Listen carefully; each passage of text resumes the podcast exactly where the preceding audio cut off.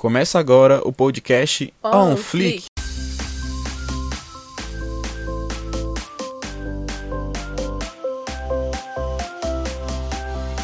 Meu nome é Gabriela Neri. E eu sou o Fabrício Cássio. Sejam bem-vindos ao On Flick, um podcast que será sobre a cultura geek e cinematográfica, trazendo toda semana novidades e curiosidades sobre o mundo nerd.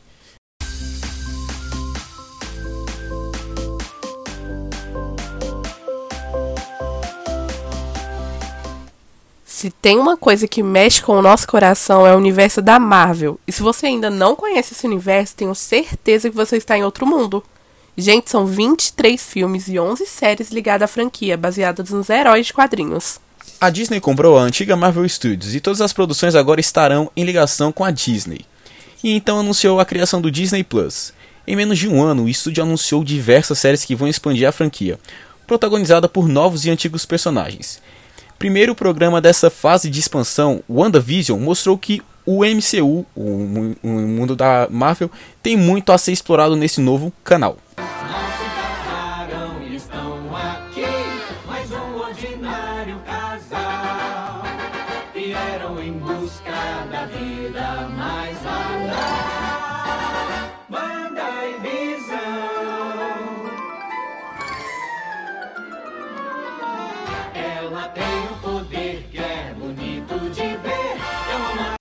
O início da série começa de uma forma bem estranha aos nossos olhos.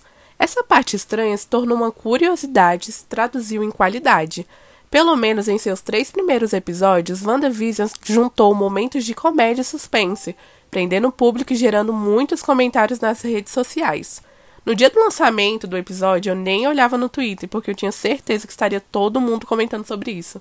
O Fabrício é a mesma coisa não entrava de jeito nenhum no Twitter pra não tomar nenhum spoiler antes de ver o episódio.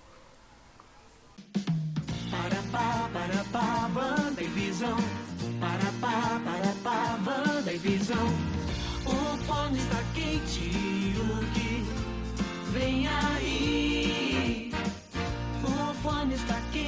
Então a série inicia copiando sitcoms antigos e mostrando uma versão de visão um tanto atrapalhada.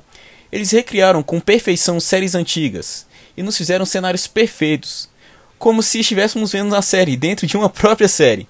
Mas lógico que alguns episódios fugiram da temática proposta inicialmente. Mas só temos coisas boas a falar sobre ela, e esperávamos ansiosamente pela próxima semana para saber o que aconteceu. Mas quem domina a série, sem dúvidas, é a Elizabeth Olsen. Gente, que mulher, ela consegue facilmente passar de terror para algo com muito drama e emoção em questão de segundos. É incrível o trabalho que essa atriz faz do primeiro episódio até o último. Ela faz com que todos se divirtam e se emocionem ao mesmo tempo.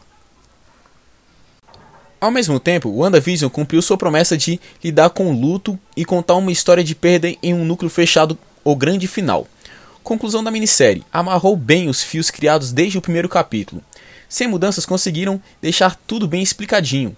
A série também toma a decisão correta de manter seus principais personagens por perto, possibilitando que a história seja re- revisitada no futuro, sem a necessidade de grandes reviravoltas ou alterações. E bora falar sobre o em breve da Netflix, que está recheado de filmes, séries e animes que com certeza vão chamar sua atenção, assim como chamaram a nossa.